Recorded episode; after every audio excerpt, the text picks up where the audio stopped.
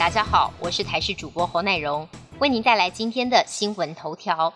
七十七点七六万剂儿童 BNT 疫苗今天清晨抵台，这批 BNT 疫苗原定在十二号要抵达，但日前陈时中表示，因为飞机起飞前原厂紧急通知发生系统问题，因此延后抵台，在十五号从德国起飞，今天清晨五点四十四分抵达桃园机场。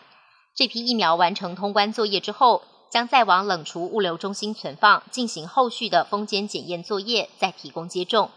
台北市在昨天增加了一万一千七百零一例的本土确诊，因应中央下令加设大型筛检站，北市也与台北荣民总医院合作，在中正纪念堂增设防疫急门诊暨车来速 PCR 筛检，预计今天下午试营运，明天正式上线。现场规划四个车道，服务时间从早上八点到晚上八点，每天提供两千到两千五百人次量能。台北市长柯文哲表示。虽然双北地区 PCR 量能已经饱和，产生了确诊黑数，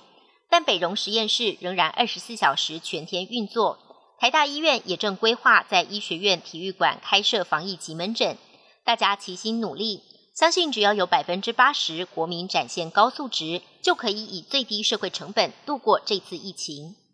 针对防疫险之乱，恐怕引发产险业巨灾理赔风险。尽管会要求各产险公司试算理赔金额及进行压力测试，五月底前出具防疫险影响报告。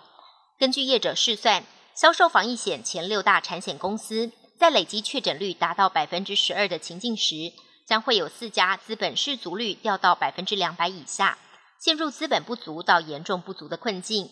如果不适时改善或限期增资，恐怕会有倒闭的风险。如果确诊率达到百分之二十，则只剩一家，资本失足率还可以撑在百分之两百，但近十年的获利恐怕将全数吐出。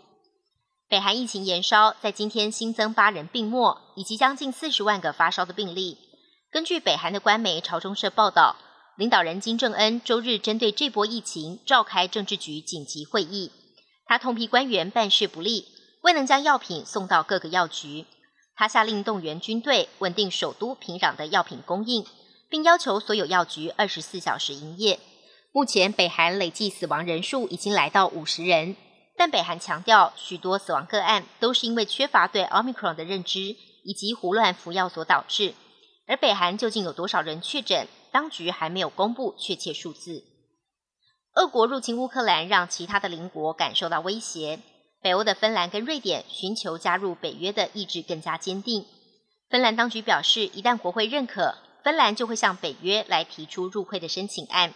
而瑞典总理也表示，这几天瑞典就会提出入会申请。美国职棒大联盟洛杉矶天使队的日籍球星大谷翔平，台湾时间十五号再度创造历史，他敲出了在大联盟的第一百支全垒打，成为继传奇球星贝比鲁斯之后，大联盟能投能打敲出一百支全垒打，投出两百五十次三振的第二人。除了是大联盟日籍球员达标的第三人，也创下了日籍球员最快一百轰的纪录。